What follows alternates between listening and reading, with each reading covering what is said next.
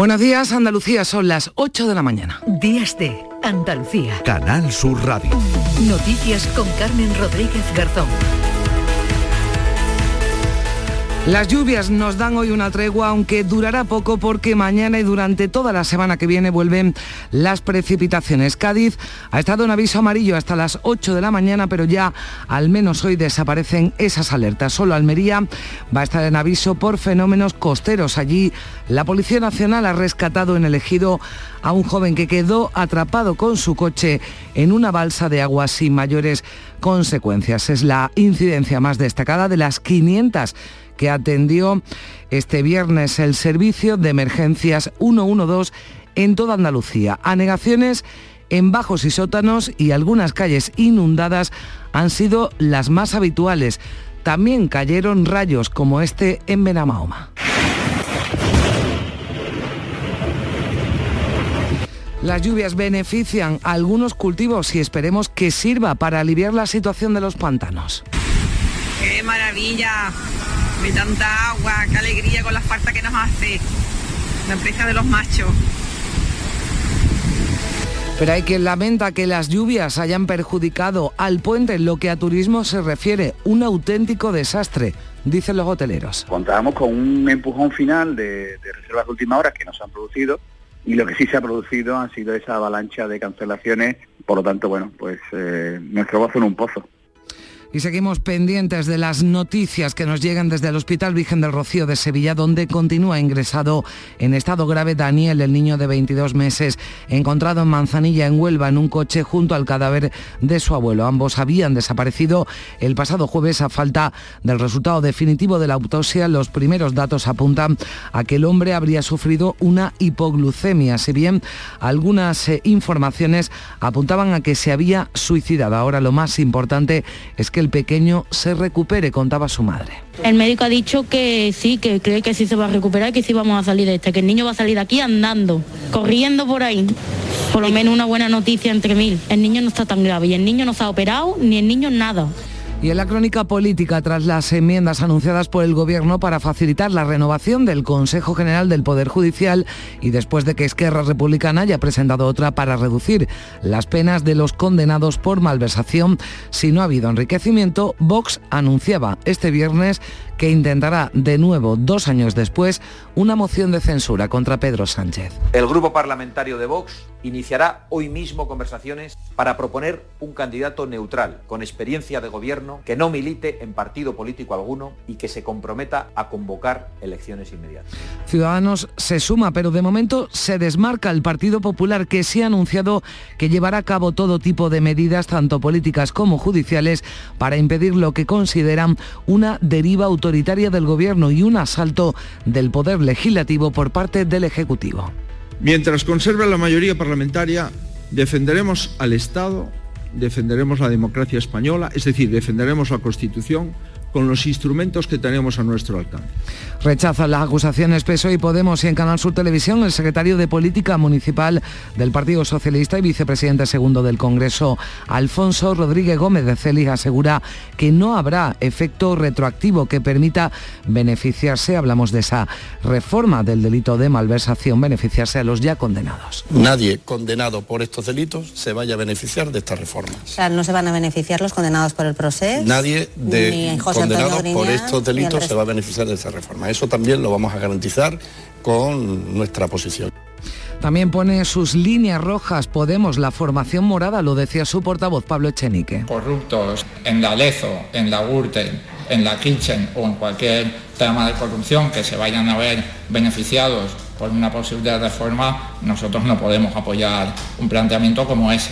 Y hablaremos de la mascarilla que seguirá siendo obligatoria en el transporte público. España es el único país europeo que la mantiene y así seguiremos, dice el Gobierno, hasta que los científicos, los expertos, recomienden lo contrario. En deportes, eh, mirando al Mundial, las selecciones de Croacia y Argentina se enfrentarán en las semifinales. Croacia eliminaba a Brasil y Argentina a Países Bajos. Ambas eliminatorias se resolvían en la tanda de penaltis. Hoy se juegan los otros dos partidos de cuartos de final, Marruecos, Portugal e Inglaterra, Francia. Y hoy también el Betis disputa por la tarde un partido amistoso en el Benito Villamarín ante el Manchester United. 8 y 5 minutos, comenzamos.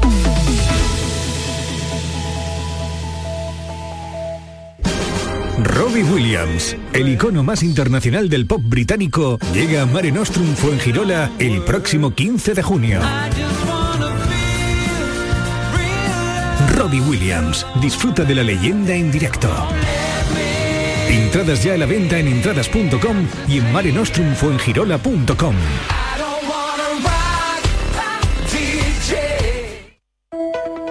Días de Andalucía. Canal Sur Radio. Noticias. Seguimos muy pendientes de la evolución de Daniel, el niño de 22 meses localizado el pasado jueves junto a su abuelo tras varias horas desaparecidos en Manzanilla, en Huelva. Continúa la UCI pediátrica del Hospital Virgen del Rocío.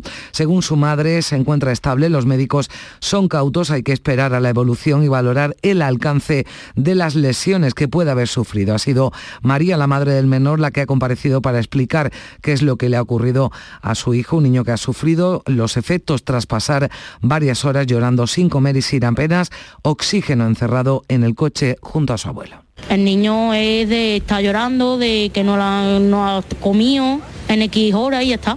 ¿Y por qué ha podido sufrir esa falta de oxígeno, María? De estar encerrado en el coche todo el día, de llorar, de que nadie le haga caso.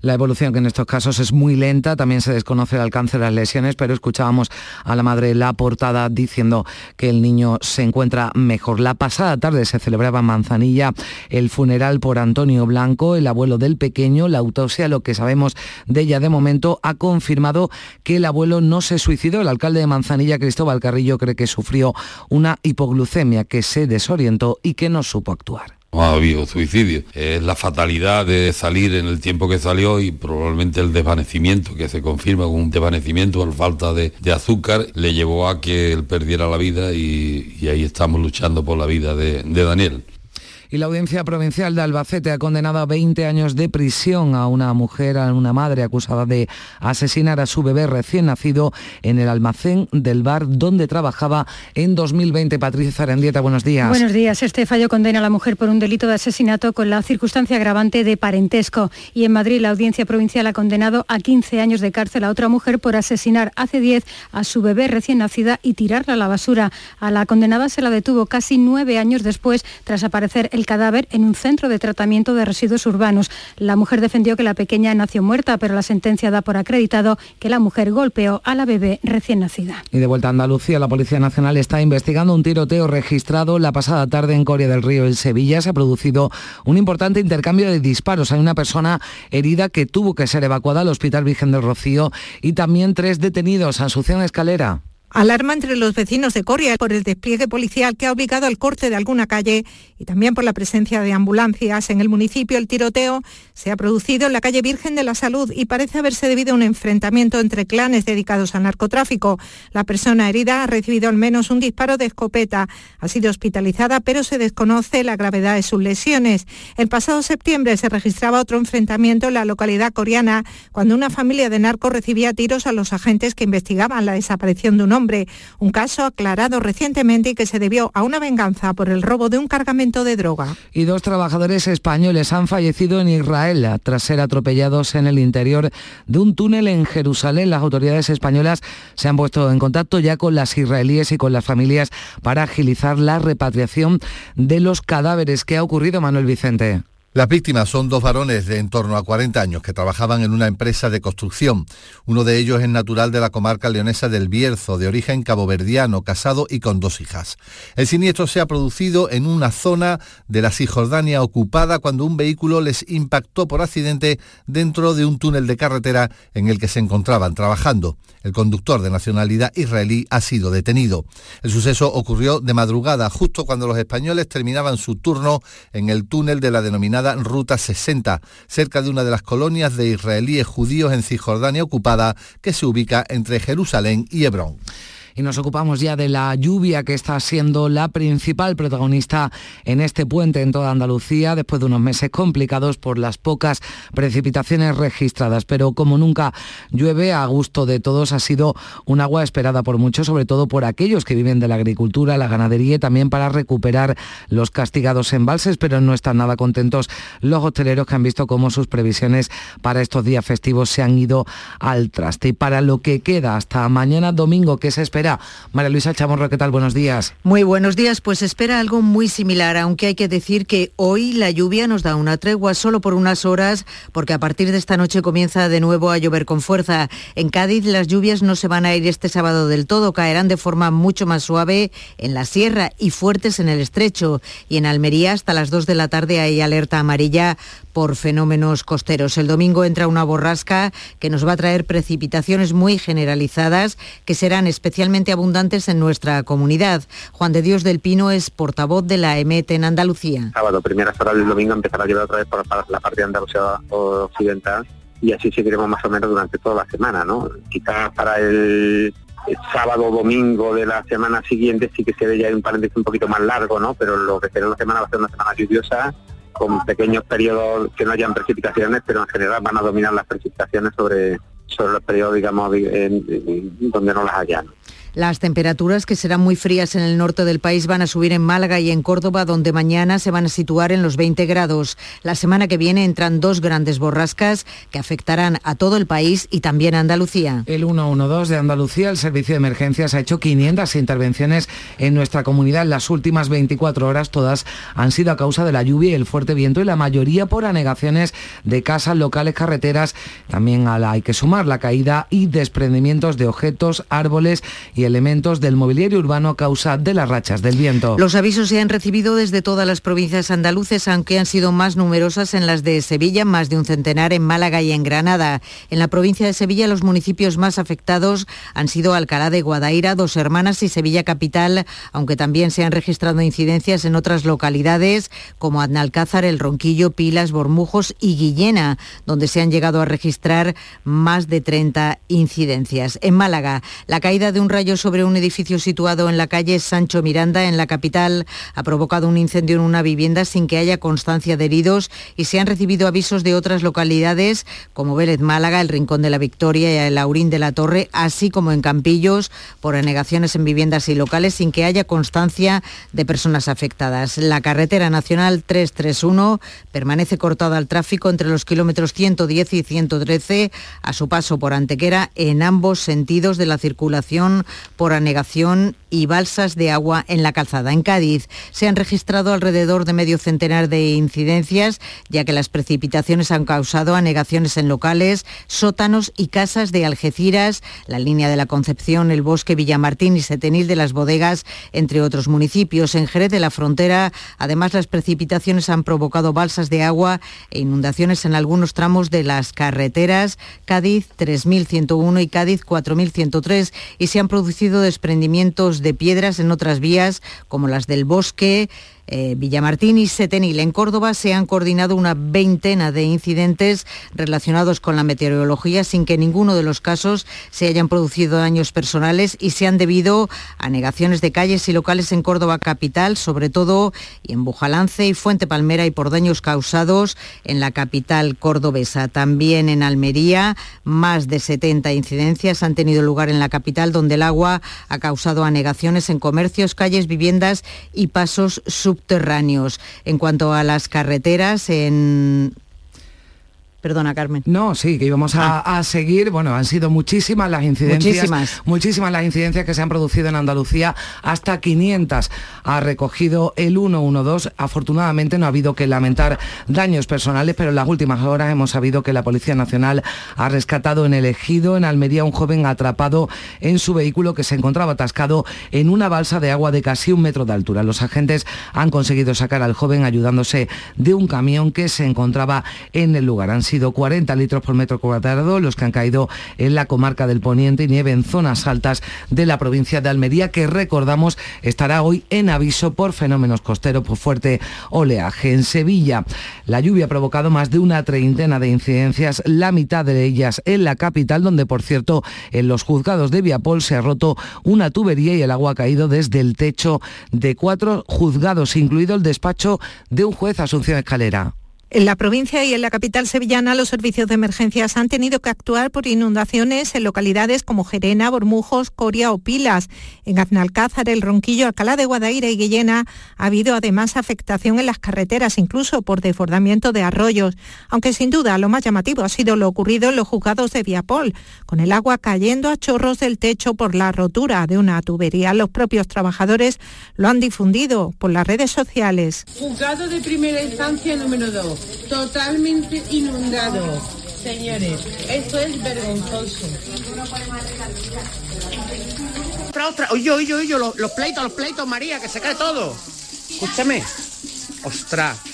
Sal de ahí que se va a caer la escayola, tú. En las próximas horas las lluvias nos dan una tregua. La jornada de sábado se presenta en Sevilla más estable, aunque el domingo vuelven las precipitaciones con la nueva borrasca que llegará desde el Atlántico. Huelva ha sido la provincia andaluza donde más ha llovido, sobre todo, Patricia, en las comarcas del Andévalo y la costa el dispositivo de protección civil con Vamos entre 14 y 16 personas, policía, los bomberos que siempre están ahí para cualquier eventualidad y el personal de servicios generales y de limpieza era el alcalde de Isla Cristina, Genaro Horta, hablando de que las autoridades locales mantienen todos los dispositivos en alerta ante la previsión de más precipitaciones para este fin de semana. Y en Grazalema se han registrado más de 120 litros acumulados desde el inicio de las lluvias, unas lluvias que en Jerez han provocado la caída de un árbol y el achique de agua bajo un puente. También se han suspendido las zambombas eh, callejeras. Juan Carlos Rodríguez.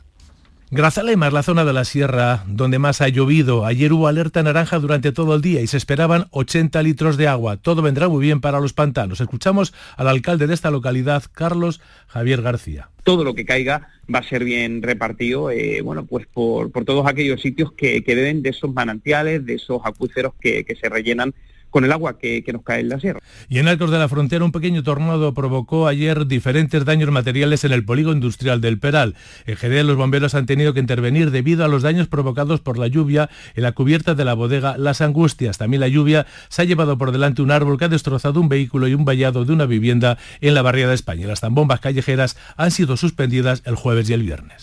Un fuerte viento similar a un tornado dejaba perplejos a los vecinos de Arcos de la Frontera. El fuerte viento recorrió varias calles del polígono El Peral, arrastrando mobiliario, derribando muretes y levantando cubiertas de naves. También ha roto y volcado algunos elementos y provocado la caída de árboles, algunos de ellos sobre vehículos estacionados. Poco antes de este episodio, en San Fernando, los bomberos tuvieron que achicar agua en el Instituto Botánico por filtraciones en la azotea y agua en el hueco del ascensor. Y las lluvias en la bahía de Cádiz han registrado pocas incidencias. En las últimas 48 horas las trombas de agua se han ocasionado problemas en algunas viviendas por acumulación de agua en bajos y garajes. Teresa Iribarren. Han sido los aguaceros del jueves y de ayer por la mañana los que han ocasionado más de 40 intervenciones de los bomberos de Cádiz, principalmente en la bahía de Cádiz. Han retirado ramas caídas, han saneado fachadas y apuntalado viviendas. En localidades como Chiclana, el temporal de agua y viento provocó acumulación de agua, sobre todo en las zonas bajas, como ha explicado el alcalde José María Román ha sido acumulaciones de agua en, las calles durante un muy corto periodo de tiempo, pero sí ha generado incomodidades y sobre todo también se ha vuelto a ver que a pesar de que las alcantarillas están limpias, pues ese problema que ya cada vez llama más la atención, que es el de las toallitas, pues eh, las alcantarillas pues al final termina eh, obstruyendo e impidiendo la entrada de las aguas. Y entre las incidencias más destacadas, un balcón que se desprendió desde un primer piso de la calle Columela de Cádiz, afortunadamente sin heridos. Tampoco se han producido incidentes graves en la comarca del campo de Gibraltar, en Málaga, la serranía de Rondas, donde se han registrado más precipitaciones, se han, también han causado estas lluvias una treintena de incidencias y en algunos puntos se han acumulado 65 litros en dos horas. Ha llovido también en la Axarquía, pero aún es pronto para saber cómo afectará al pantano de la Viñuela, según el alcalde Juan José Jiménez. Hasta que no llueve aproximadamente 200 litros por metro cuadrado la tierra no se empapa y no empieza a haber escorrentías. No obstante, ya ha llovido algo, para el secano es un arreglo y los árboles del campo lo agradecen mucho. En Granada las últimas lluvias han dejado hasta 38 litros y nieve en Sierra Nevada que cerraba este viernes por segundo día consecutivo a causa del fuerte viento. Se esperan nuevas nevadas. La mejor cara de este temporal es que está dejando esa nieve, lo que unida a la importante bajada de las temperaturas puede suponer más superficies criables. Lo explicaba Santiago Sevilla, el portavoz de CETURSA. Este cambio meteorológico que parece que va a permitir la entrada de nuevos frentes procedentes del Atlántico que se van a ir sucediendo a lo largo de los próximos días y que debe cambiar, como digo, significativamente la situación de nieve que tenemos actualmente pero como decíamos, la lluvia no siempre gusta a todos. Aún no ha terminado el puente y los hoteleros de Andalucía ya lo califican como desastre. Esperaban reservas de última hora, pero las sucesivas borrascas se han traducido también en un eh, chaparrón de cancelaciones. Pensaban que al menos las grandes ciudades salvarían los muebles, pero ni eso. Tampoco ha sido buena la lluvia para los mercadillos de Navidad que llenan las ciudades y pueblos andaluces. Nefasto nefasto, nefasto, nefasto. Mal, muy mal. Eh, de hecho, hoy tendría que estar aquí cuatro y cinco personas, estoy yo solo. El día de, la Inmaculada de ayer somos, eh, somos cuatro o cinco personas y tuvimos nada más que dos. O sea, muy mal, mal pues mal, dicen los belenistas de Sevilla hablando de esa lluvia. En la crónica política, también lo apuntábamos al principio, el líder de Vox, Santiago Bascal, ha anunciado la intención de su partido de presentar una segunda moción de censura contra el presidente del gobierno, Pedro Sánchez.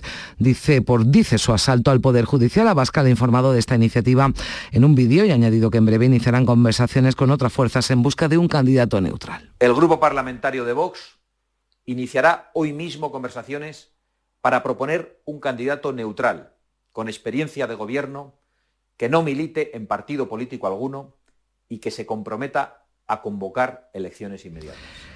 También Ciudadanos cree que es necesaria una moción de censura a Sánchez, pero en su caso debe esperar a que la presenten otros grupos porque no cuenta con el mínimo de diputados. Inés Arrimadas anima al líder del PP, Alberto Núñez Feijóo, a sumarse y acusaba al presidente del Gobierno de dar un autogolpe. Ha llamado a Sánchez aprendiz de dictador. Esto es un auténtico autogolpe. Sánchez está dando un autogolpe a la democracia española desde el poder, desde el gobierno de España. Y Sánchez ya no es un presidente del gobierno, es que es un aprendiz de dictador al que tenemos que con, que con fuerza pararle los pies democráticamente. De momento Feijó esquiva la moción de censura, no se ha referido directamente el líder del PP a esas peticiones de Vox y Ciudadanos para que se una a ellos, pero sí aseguraba en Santiago la pasada tarde que estarán muy atentos a si se produce algún movimiento o acto de valentía, decía en las filas socialistas. Feijó dice que tocará defender el Estado y la Constitución a través de los recursos de inconstitucionalidad que ya ha anunciado su partido y pidiendo amparo a la Unión Europea. Además ha vuelto a prometer que revertirá todas esas reformas del Código Penal que se tramitan en el Congreso, entre ellas la derogación del delito de sedición y las rebajas de las mayorías exigidas en el Consejo General del Poder Judicial si llega a la Moncloa. Mientras conserva la mayoría parlamentaria, defenderemos al Estado, defenderemos la democracia española, es decir, defenderemos la Constitución con los instrumentos que tenemos a nuestro alcance, con recursos de inconstitucionalidad, por los indultos del proceso, por la eliminación del delito de sedición, por la rebaja de la malversación de fondos públicos y por las coacciones al Consejo General del Poder Judicial y al Tribunal Constitucional. Todo esto se produce después de que PSOE y Unidas Podemos hayan aprovechado su proposición de ley de supresión del delito de sedición para presentar dos enmiendas destinadas a forzar el desbloqueo de la renovación del Constitucional y concretamente los dos puestos que competen al Consejo General del Poder Judicial. PSOE y Unidas Podemos además han presentado otra enmienda para introducir un nuevo tipo penal que sancione el enriquecimiento ilícito para reforzar la lucha contra la corrupción, mientras la enmienda de Esquerra, el delito de malversación, rebajaría las penas a tres años máximo si no se acredita lucro personal o a un tercero. El Gobierno asegura que estudiará esta enmienda, pero que hay una línea roja clara. Lo explicaba el portavoz del peso en el Congreso, Pachi López. No vamos a apoyar ninguna propuesta que pueda suponer ningún beneficio a los procesados o condenados por corrupción y que todo uso irregular y arbitrario de los fondos públicos tiene que estar sí o sí sancionado en el Código Penal. Y el portavoz del gobierno andaluz, Ramón Fernández Pacheco, cree que haya o no haya retroactividad. Lo importante es que se rebajen esas penas para la corrupción. Dice que esto responde únicamente a los intereses del presidente Pedro Sánchez, que se trata de un comportamiento, apuntaba, inédito en democracia. En cualquier caso, estamos hablando de modificar un delito de corrupción política, de absolutamente corrupción política, porque se lo piden los socios del señor Sánchez, no porque el interés general o porque haya un clamor popular que así lo pida en la calle. ¿no? Em, el tema de la retroactividad a mí me parece un asunto menor. En cualquier caso, Pedro Sánchez vuelve a modificar el Código Penal y lo hace para perdonar delitos y penas a delincuentes por corrupción. Fernández Pacheco, también consejero de Medio Ambiente, que ha anunciado que van a comenzar de inmediato las obras de emergencia en la Sierra Granadina de los Guajares, donde el pasado mes de septiembre ardieron 5.500 hectáreas. De momento lo que se pretende es evitar la pérdida de suelo fértil. 8 y 25 minutos. Vamos ya a contarles la información del deporte que nos trae Carlos Gonzalo. ¿Qué tal? Buenos días. Hola, ¿qué tal? Ya tenemos a las dos primeras selecciones clasificadas para las semifinales del Mundial de Qatar. Argentina y Croacia se verán las caras el próximo martes 13 de diciembre a las 8 de la tarde tras eliminar a Países Bajos y Brasil respectivamente. Los dos cuartos de final se decidieron desde el punto de penalti, pues ambos partidos acabaron empatados en el tiempo reglamentario y en la prórroga, pero en los penaltis croatas y argentinos tuvieron más fortuna que neerlandeses y brasileños. Escuchamos, por ejemplo, a uno de los héroes de Croacia ante Brasil, el madridista Luka Modric. Muy contento, muy contento por, por estar el otro semifinal después de cuatro años, que es algo de verdad impresionante. La otra cara de la moneda era Neymar. Marcó un golazo que le ha servido para igualar como máximo artillero de la selección de Brasil con el mítico Pelé, pero no para clasificar a su selección. Sus palabras demuestran la tristeza que inundaba el vestuario de la canariña. Todo está muy triste. Bueno, es un golpe muy duro. Eh, son cosas que pasa el fútbol siempre el mejor gana, ¿no? Esto, eso pasa por este mundial. Además, el seleccionador brasileño Tite anunciaba en rueda de prensa que abandonaba su cargo. Por su parte, la selección de Argentina eliminaba a la de Países Bajos también en la tanda de penaltis. Se puso 2 a 0, tenía la victoria en su mano, pero empató Países Bajos casi sobre el pitido final. El partido fue a la prórroga, en la que no sucedió nada más, y en los penaltis los hombres de Scaloni tuvieron mejor fortuna. Escuchamos a Lautaro Martínez. Los penales siempre decimos, siempre lo repetimos, eh, la cuestión de suerte creo que, que la tuvimos, pero no merecíamos llegar a esa, esa, instancia. Dirigió el partido el español Mateu Laoz. Mostró un total de 17 cartulinas amarillas. Su actuación no gustó nada, por ejemplo, a Leo Messi. No quiero hablar del, árbitro porque después, viste cómo es, te sanciona, no puedes ser sincero, no puedes decir lo que pensás. Eh, enseguida te, te, sanciona por partido, pero creo que la gente eh, vio lo que fue teníamos miedo antes del partido porque, porque sabíamos lo que era y creo que la FIFA tiene que rever eso, no, no, no puede poner un árbitro así con, para esta instancia del partido, para un partido de tanta semejanza, tan importante que, que el árbitro no, no esté a la altura. Sobre Croacia, rival en semifinales, también habló el astro argentino. Partido durísimo, eh, Croacia demuestra que, que, es una gran selección, que, que hoy le jugó igual igual a, a Brasil, incluso lo que pudimos ver por momentos fue mucho mucho mejor, que si lo deja jugar tiene jugadores muy, muy buenos. Las tandas de penaltis tuvieron dos protagonistas, los porteros de Croacia y Argentina, Lakovic y el Dibu Martínez. El croata detuvo el lanzado por el madridista Rodrigo, el argentino paró dos ante Países Bajos. Ambos fueron nombrados los mejores de sus partidos, pues eh, con este panorama hoy se juegan los otros dos cruces de cuartos de final. A las 4 de la tarde, Portugal contra Marruecos. A las 8 se va a jugar el otro partido de cuartos de final que enfrentará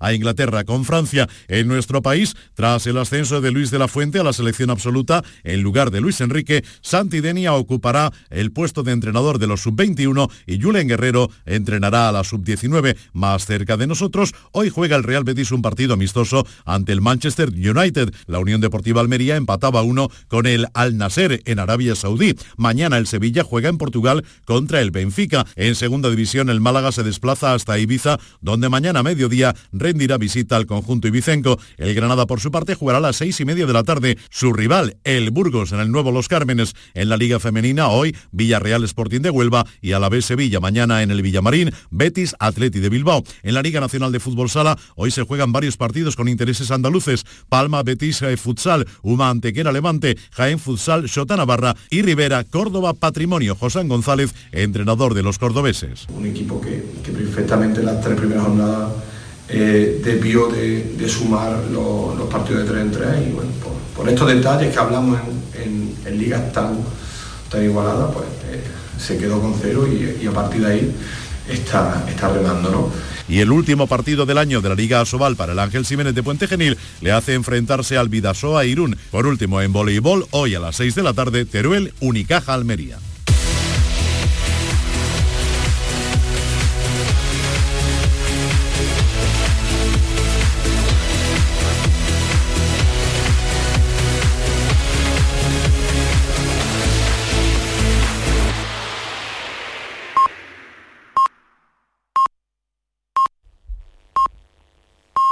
Son las ocho y media de la mañana.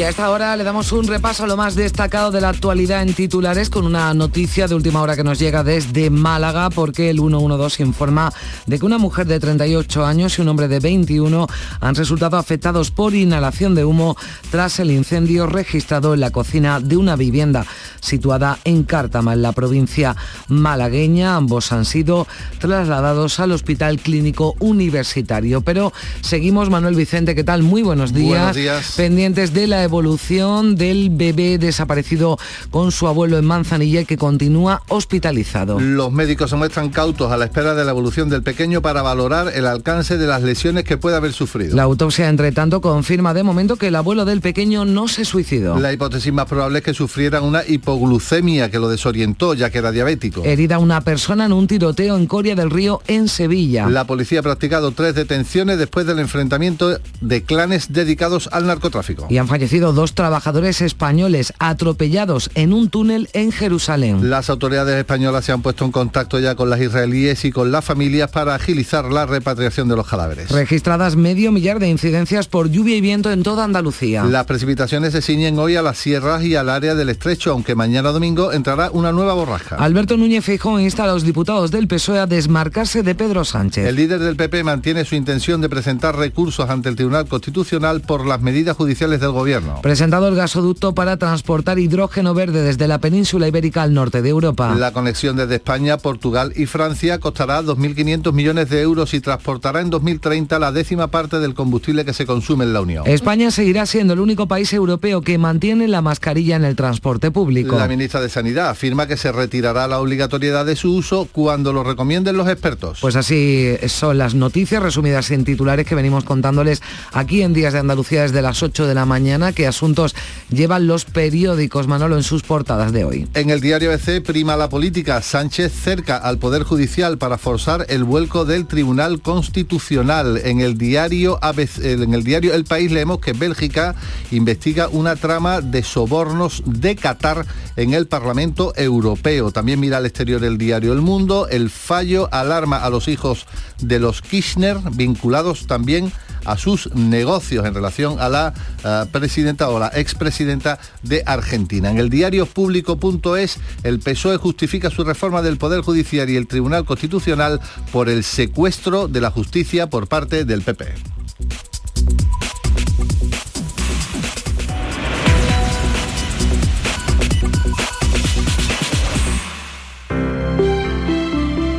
Buenos días. El número premiado en el sorteo del cuponazo celebrado ayer ha sido 99.954 99954. Serie 35. Puedes consultar el resto de los números premiados en juegos11.es. Hoy tienes una nueva oportunidad con el sueldazo del fin de semana. Disfruta del día. Y ya sabes, a todos los que jugáis a la 11, bien jugado. Buenos días. En el sorteo del Eurojackpot de ayer, la combinación ganadora ha sido 6, 8, 13, 21, 32. Soles 3 y 6. Recuerda, ahora con el Eurojackpot de la 11, todos los martes y viernes hay botes millonarios. Disfruta del día. Y ya sabes, a todos los que jugáis a la 11, bien jugado. Gente de Andalucía te invita a conocer la provincia de Sevilla a través de lo mejor de sus productos y sabores con la Feria de Productos Locales Sabores de Navidad. Este domingo desde el patio de la Diputación de Sevilla sabrás cómo se elaboran aceites de prestigio, aperitivos, panes artesanales, sabrosas carnes y conservas, cervezas, sensacionales dulces, vinos y licores. Gente de Andalucía con Pepe da Rosa. Este domingo desde las 11 de la mañana en la decimocuarta Feria de Productos locales Sabores de Navidad, con el patrocinio de ProDetour, Diputación de Sevilla. Llegamos a los cuartos de final del Mundial de Qatar en Canal Sur Radio. Inglaterra, Francia y Marruecos, Portugal.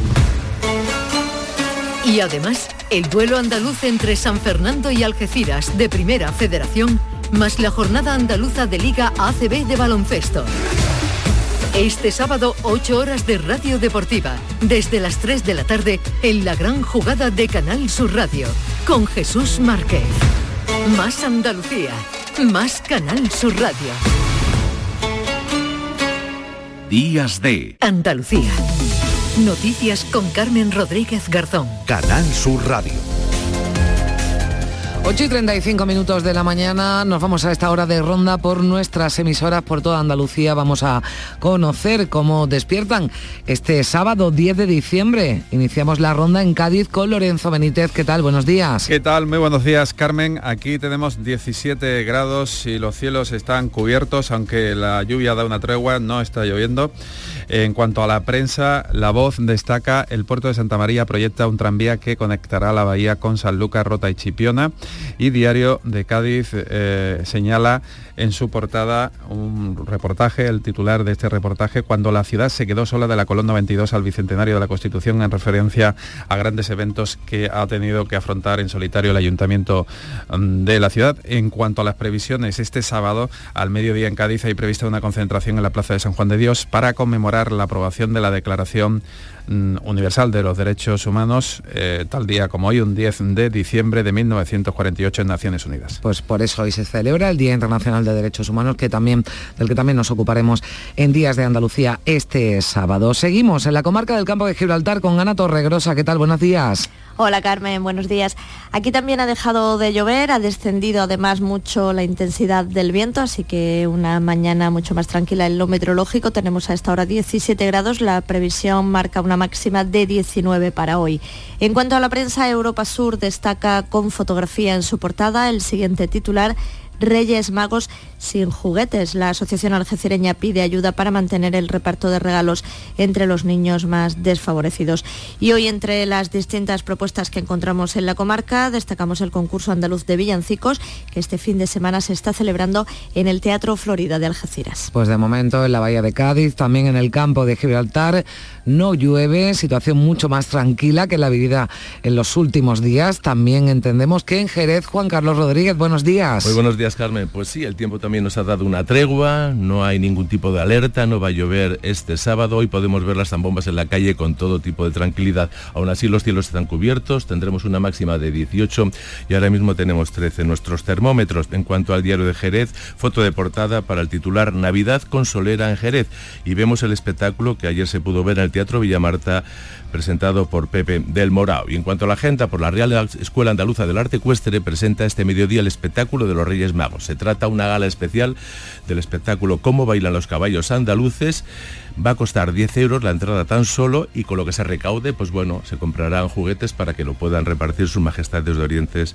pues el 5 de, enero. Pues por una buena causa y ya lo han escuchado también, hoy de momento no hay previsión de lluvias, así que tras jueves y viernes suspendida vuelve la zamboma flamenca a Jerez para que puedan disfrutarla vecinos y turistas. Estamos ya en Córdoba con Mar Vallecillo, ¿qué tal? Muy buenos días. Buenos días, pues aquí 12 grados en el exterior de nuestros estudios y cielos cubiertos. De momento no llueve, al menos menos en la capital. Alcanzaremos una máxima de 16.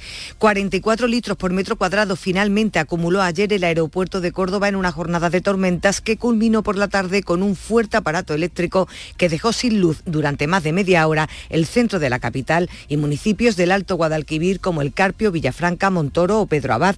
Todas estas inclemencias del mal tiempo e incidencias registradas son las que reflejan hoy los diarios cordobeses. Diario Córdoba titula que la lluvia deja 75,1 litros en una semana en Córdoba. Por su parte, el día que la lluvia provoca un aluvión de cancelaciones de última hora en los hoteles y el digital Cordópolis, el apagón de 40 minutos que sufrió anoche el alumbrado navideño de la capital a causa de un rayo en una subestación eléctrica. Y en previsiones, dos citas, un cita política con el secretario general del PP de Andalucía, Antonio Repullo, y con la ex vicepresidenta del Gobierno, Carmen Calvo, dentro del proceso de primarias que vive el PSOE. Gracias, Mar. Bueno, pues no llueve, en Córdoba tampoco, pero los cielos están cubiertos. Aquí en Sevilla, Javier Moreno, ¿qué tal? Buenos días. Hola, Carmen. Buenos días. También tregua, ¿eh? Sí, porque además vemos por la ventana aquí en el estudio de la Cartuja que pocas nubes, algunas sí, pero salpica el cielo, pero el cielo de momento parece despejado. Despejado durante todo el día, ya las nubes van a volver y las lluvias, precipitaciones durante la noche y el domingo. A esta hora 13 grados en la capital, esperamos una máxima de 18. Dice Diario de Sevilla que es el puente más lluvioso. Sevilla recoge otros 23 litros en un solo día y va a seguir lloviendo durante el fin de semana. Añade que las obras de la línea 3 del metro se van a iniciar entre enero y febrero. En Diario ABC, el año Magallanes acaba sin los centros dedicados a la gesta. Y en previsiones, el patio de la Diputación acoge durante todo el fin de semana la decimocuarta Feria de Productos Locales Sabores de Navidad. En este caso es la primera de las dos que están dedicados a productos de la Navidad. ¿Y cómo se presenta esta jornada de sábado en Málaga? Damián Bernal, buenos días. Muy buenos días Carmen, también con tregua, no va a llover hasta la próxima madrugada, ahora tenemos nubes y claros en la capital con 15 grados, la máxima será de 20. En cuanto a incidencias, recordar que permanece cortada la Nacional 331 en puntos de la comarca de Antequera, aunque hay un itinerario alternativo que no dificulta el paso de vehículos por esa zona. Y en cuanto a la prensa, se recoge evidentemente eh, lo que ha pasado con el paso de esta última borrasca, que deja ya más de 100 litros en la provincia de Málaga y alivia los embalses, según el Diario Sur. La opinión apuesta por otro asunto. Arrancan las obras de cimentación de la tercera de las Torres de Málaga, rascacielos para la zona oeste de la capital. Y Málaga hoy las comidas de Navidad regresan con fuerza en Málaga tras el parón por la pandemia. Previsiones, em, destacamos una este mediodía a las 12 en concreto tenemos ese acto institucional municipal de ofrenda floral ante el monumento al general Torrijos en la Plaza de la Merced con la participación de la Corporación Malagueña con su alcalde Francisco de la Torre al frente. Y como despierta Huelva, Sonia Vela, buenos días.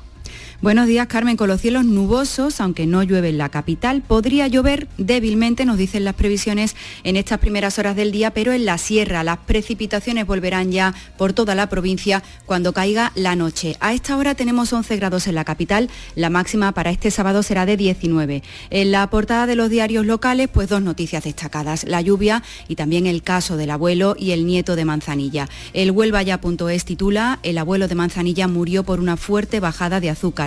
Y en el Huelva Información, foto de portada para el ahora caudaloso río Diel a su paso por Gibraleón. Y leemos, las lluvias dejan más de 20 litros en Villarrasa y Cala este viernes a falta de la tercera borrasca. Y en cuanto a nuestras previsiones, este mediodía en la capital se va a inaugurar un monumento al gran escultor imaginero onubense Antonio León Ortega. Gracias, Sonia. Vamos a Granada. Encarna Maldonado, buenos días. ¿Qué tal? Buenos días, Carmen. Pues amanece aquí sí, con muchas nubes, aunque también se espera que el temporal de una tregua. Hoy ahora tenemos 11 grados y llegaremos a 15.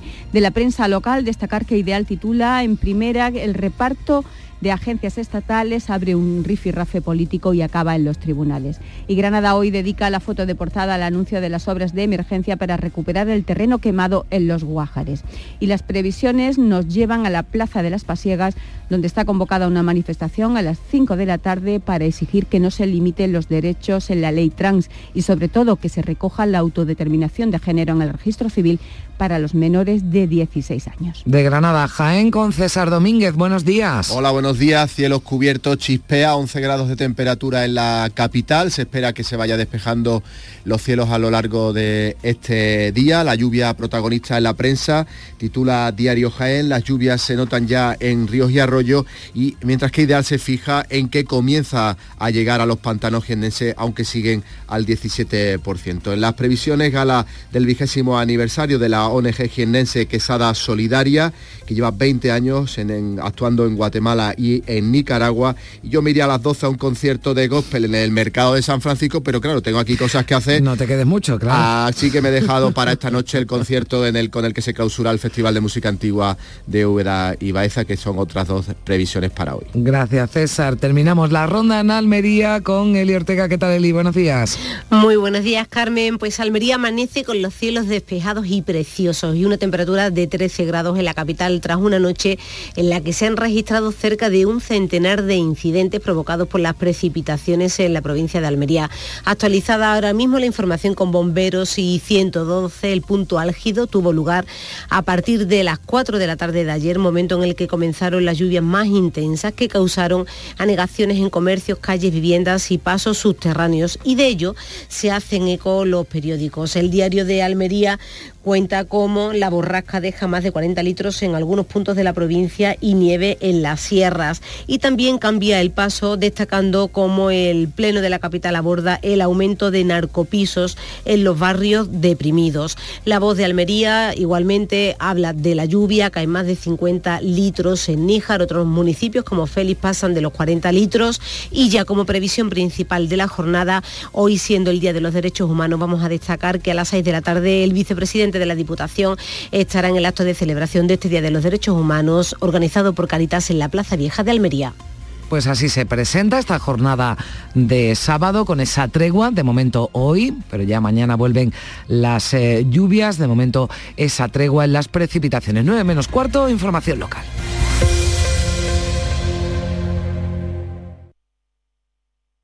Días de Andalucía. Canal Sur Radio Sevilla. Noticias. Javier Moreno. Saludos, muy buenos días. Jornada de transición, tregua meteorológica tras un viernes muy intenso por las fuertes precipitaciones que provocaron una treintena de incidencias, la mitad de ellas en la capital, también intervención de los servicios de emergencias por anegaciones en varias localidades. Enseguida lo vamos a contar con detalle del tráfico sin incidencias a esta hora. Sepan que a las 9 de la mañana abre el puente de las Delicias durante media hora aproximadamente. Hasta el domingo habrá cerca de 700.000 desplazamientos. Muchos son de corto recorrido. La responsable de la DGT en Sevilla, Ana Luz Jiménez, insiste después del puente en pedir precaución porque son días de muchas fiestas. Y el retorno especialmente el sábado y el domingo especialmente esperamos que haya un mayor incremento de, circulación. Así que a todos los que van a coger el vehículo durante estos días, mm, precaución, prudencia y tranquilidad, que se trata de eh, llegar a nuestro destino y volver seguro a casa. Hoy va a ser un día tranquilo, como decimos en lo meteorológico, las temperaturas mínimas están bajando, no cambian las máximas, habrá 17 en Écija, 18 en Lebrija, 16 en Morón, 18 en Sevilla, a esta hora tenemos 13 grados en la capital. Si necesitas un electrodoméstico, ¿por qué pagar de más en grandes superficies? Ven y paga de menos en Tiendas El Golpecito. Tus primeras marcas al mejor precio y una selección de productos con pequeños daños estéticos con descuento adicional y tres años de garantía. Tiendas El Golpecito. Ahorra hasta el 50% en tus electrodomésticos. 954 100 193 y tiendaselgolpecito.es. ¡Ho, ho, ho! Llegó la Navidad y en el Centro Comercial Los Alcores lo celebramos con un gran calendario de Adviento. Estad muy atentos a Facebook e Instagram del 27 de noviembre al 24 de diciembre y participa. Hay premios todos los días. A92, salida 7 Alcalá de Guadaira, Sevilla. Centro Comercial Los Alcores. Mucho donde disfrutar. Días de Andalucía. Canal Sur Radio Sevilla. Noticias. La Policía Nacional está investigando un tiroteo registrado la pasada tarde en la localidad de Coria del Río. Se ha producido un importante intercambio de disparos con una persona herida que tuvo que ser evacuada al Hospital Virgen del Rocío de Sevilla y tres detenidos. Alarma entre los vecinos de Coria por ese despliegue policial que además obligó al corte de alguna calle y la presencia de ambulancias en el municipio. Estaremos muy atentos durante el día de hoy a esa investigación de la Policía Nacional. Y en lo meteorológico, jornada de transición tras un viernes muy intenso por las lluvias, persistentes precipitaciones que provocaron una treintena de incidencias, la mitad de ellas en la capital. Los servicios de emergencia también tuvieron que atender avisos por anegaciones en bajos y garajes en localidades como Gerena, Bormujos, Coria o Pilas.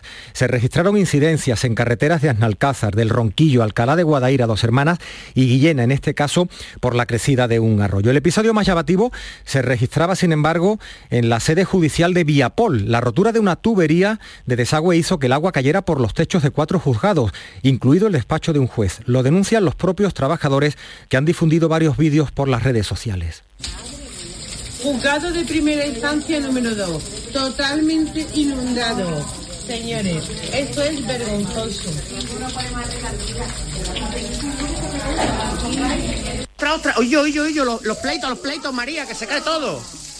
Oye, eh, escúchame. Ostras. Y yo, y yo, y yo, sal de ahí que se va a caer la escayola, tú. Desde el Sindicato de Trabajadores de la Administración de Justicia, Carmen Lamana explicaba las consecuencias de esto que ha ocurrido. Los conductos que tienen que desaguar las lluvias mm, no han tenido capacidad, se han obstruido y se ha ido colando por los conductos de los techos de los juzgados. En algunos ha caído sobre las mesas de los funcionarios, en otros en el despacho del juez, en otros en los archivadores y los, procedimientos que están en las estanterías y en otros en los conductos de- del aire acondicionado. Entonces han tenido que apagar las luces para evitar problemas con la electricidad.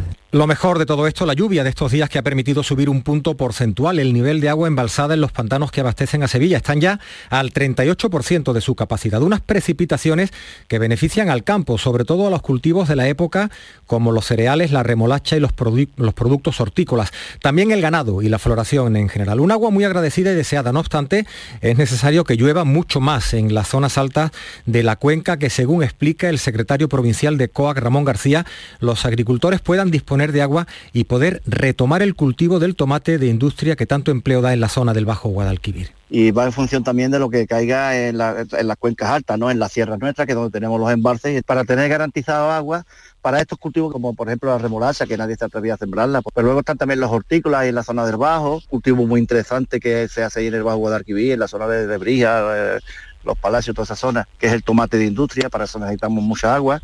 Así llegamos a las 9 menos 10. ¿Vas a salir en la cabalgata de Reyes? Ven a Juguetes Velando, empresa dedicada exclusivamente a la venta de caramelos, balones y juguetes para cabalgatas de Reyes Magos a precios inmejorables. Llámanos al 622 20 27 81 o ven a visitarnos a nuestra nave en Camas, Polígono Industrial Los Girasoles. Regala ilusión con Juguetes Velando. Los lunes a las 10 de la noche en Canal Sur Radio. El llamador. Días de Andalucía. Canal Sur Radio Sevilla. Noticias.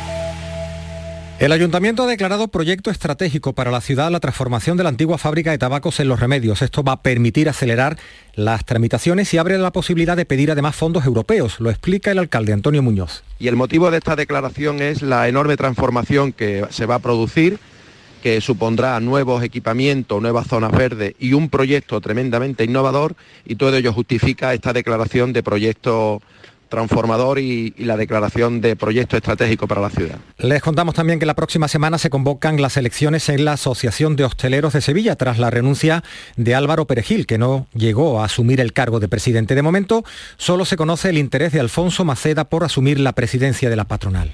Un sector tan importante en Sevilla y que luego el lobby de los bares, el lobby de no sé qué. A mí me gustaría cambiar eso y es una cuestión mm, yo creo que de, de imagen. Y luego pues mm, eh, evidentemente modernizar un poco la asociación, pasarla al, al- al siglo XXI, el digital, mejorar nuestras páginas web, nuestras mm, redes sociales, Esas son sus propuestas iniciales. Y el candidato del PP a la alcaldía de Sevilla, José Luis Sanz, ha presentado la Oficina de Atención al Ciudadano, que está ya operativa en Triana. Sanz asegura que nace con la voluntad de recoger las quejas de los sevillanos para transformar la ciudad con un proyecto ilusionante. Un punto de encuentro desde donde se irradie ilusión, donde los sevillanos vengan a hablarnos de suciedad de nuestras calles y salgan hablando de limpieza. Donde el sevillano venga a hablarnos de inseguridad que sufren en cada uno de sus barrios y salgan hablando de seguridad. Donde el sevillano venga a hablarnos de abandono, de dejadez, de desidia y salgan, salgan de aquí hablando del cambio que va a sufrir Sevilla. Y en deportes vuelve el fútbol, aunque sea con amistosos. Carlos Gonzalo, buenos días. Hola, ¿qué tal? El Real Betis Balompié disputa esta tarde un partido de carácter amistoso ante el conjunto del Manchester United, que no hace muchos días sucumbía ante el Cádiz Club de Fútbol por 4 a 2. El Betis, por cierto, presentaba la camiseta con la que va a jugar la Supercopa de España y también está trabajando en las renovaciones de hombres como Juanmi y Alex Moreno. El Sevilla jugará mañana en Portugal, lo hará contra el Benfica un Sevilla que está muy pendiente del Mundial, porque hombres eh, como el Papu Gómez, Acuña o Gonzalo Montiel conseguían pasar a semifinales con la selección de Argentina y hoy estará pendiente de las evoluciones con Marruecos, tanto de Ennesiri como de Yassin Anotamos en la agenda de este sábado que el patio de la Diputación acoge la decimocuarta Feria de Productos Locales Sabores de Navidad. En este caso es la primera de las dos dedicadas a productos propios de la fecha que organiza ProDetour hasta finales de año. El público tiene a su disposición 37 casetas de pequeñas y medianas empresas que ofrecen ibéricos, quesos, conservas, vinos, licores, aceites y, como no, dulces. El presidente de la Diputación ha recordado que el sector agroalimentario de la provincia está en auge. Fernando Rodríguez Villalobos. Somos la segunda provincia exportadora de productos agroalimentarios y que significamos un 25% aproximadamente del total de nuestra comunidad. Por tanto, sabemos que tenemos un potencial en nuestra provincia y lo que hacemos con el patio de la Diputación es ponerlo al servicio, una vez más, de los pequeños autónomos y empresarios de los pueblos. Y todo a punto para el estreno mañana domingo de la ópera Las Bodas de Fígaro en el Teatro de la Maestranza. Ayer fue ya el ensayo general.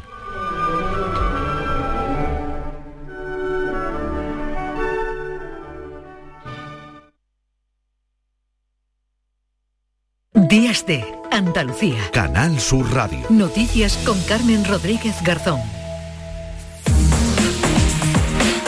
Son las 9 menos 5 minutos. Eh, vamos a darle un repaso a lo más destacado de la actualidad de este sábado 10 de diciembre. María Luisa Chamorro, ¿qué tal? Muy buenos días. Muy buenos días. Dos personas han resultado afectadas por inhalación de humo tras el incendio de la cocina de una vivienda en Cártama. Han sido trasladados al Hospital Clínico Universitario de Málaga y se encuentran fuera de peligro. Se trata de una mujer de 38 años y de un joven de 21.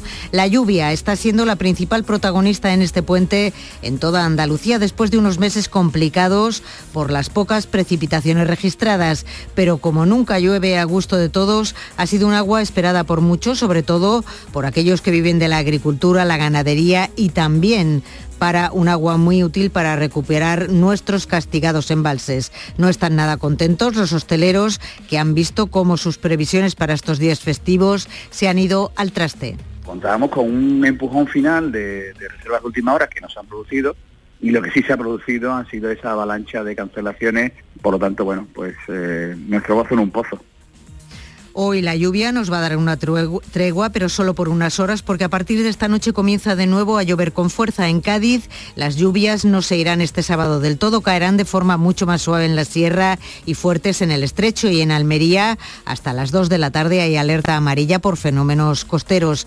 Es lo que nos queda. Empezará a llover a partir de las 8 de la tarde otra vez en toda Andalucía. Juan de Dios del Pino, portavoz de AEMET en nuestra comunidad. Sábado, primeras horas del domingo empezará a llover otra vez por la parte de Andalucía Occidental y así seguiremos más o menos durante toda la semana, ¿no? Quizás para el, sábado o domingo de la semana siguiente sí que se ve ya un paréntesis un poquito más largo, ¿no? Pero lo que será una semana va a ser una semana lluviosa con pequeños periodos que no hayan precipitaciones, pero en general van a dominar las precipitaciones sobre, sobre los periodos, digamos, donde no las haya. Y seguimos muy pendientes de la evolución de Daniel, el niño de 22 meses localizado el pasado jueves junto a su abuelo tras varias horas desaparecidos en Manzanilla, en Huelva. Continúa en la UCI pediátrica del Hospital Virgen del Rocío de Sevilla. Según la madre, se encuentra estable. Los médicos son cautos porque hay que esperar la evolución y valorar el alcance de las lesiones que puede haber sufrido. Ha sido María, la madre del menor, la que ha comparecido para explicar qué le ha pasado a su hijo. El niño ha sufrido los efectos tras pasar varias horas llorando, sin comer y sin apenas oxígeno, encerrado en el coche junto a su abuelo. El niño es de estar llorando, de que no, la, no ha comido en X horas y ya está. ¿Y por qué ha podido sufrir esa falta de oxígeno, María? De estar encerrado en el coche todo el día, de llorar, de que nadie le haga caso. Además, la Policía Nacional está investigando un tiroteo registrado la pasada tarde en la localidad sevillana de Coria del Río. Se ha producido un importante intercambio de disparos. Hay una persona herida que tuvo que ser evacuada al Hospital Virgen del Rocío y tres detenidos. Y en la crónica política, tras las enmiendas anunciadas por el Gobierno para facilitar la renovación del Consejo General del Poder Judicial y después de que Esquerra Republicana de Cataluña haya presentado otra para reducir las penas de los condenados por malversación si no ha habido enriquecimiento. Vox anunciaba este viernes que intentará de nuevo, dos años después, una moción de censura contra Sánchez Santiago Abascal. El grupo parlamentario de Vox iniciará hoy mismo conversaciones para proponer un candidato neutral, con experiencia de gobierno, que no milite en partido político alguno y que se comprometa a convocar elecciones inmediatas. Ciudadanos se suma, pero de momento se desmarca el Partido Popular, que sí ha anunciado que llevará a cabo otro tipo de medidas, tanto políticas como judiciales, para impedir lo que consideran una deriva autoritaria del Gobierno y un asalto del Poder Legislativo por parte del Ejecutivo. Alberto Núñez Feijo. Mientras conserve la mayoría parlamentaria, defenderemos al Estado, defenderemos la democracia española, es decir, defenderemos la Constitución con los instrumentos que tenemos a nuestro alcance. Rechazan las acusaciones PSOE y Podemos. Desde el Partido Socialista, el secretario de Política Municipal y vicepresidente segundo del Congreso, Alfonso Rodríguez Gómez de Celis, asegura que no habrá efecto retroactivo que permita beneficiarse a los ya condenados. Nadie condenado por estos delitos se vaya a beneficiar de esta reforma. O sea, no se van a beneficiar los condenados por el proceso. Nadie de condenado por estos delitos se va a beneficiar de esta reforma. Eso también lo vamos a garantizar con nuestra posición. Seguimos en Canal Sur Radio Días de Andalucía en RAI, la programación habitual.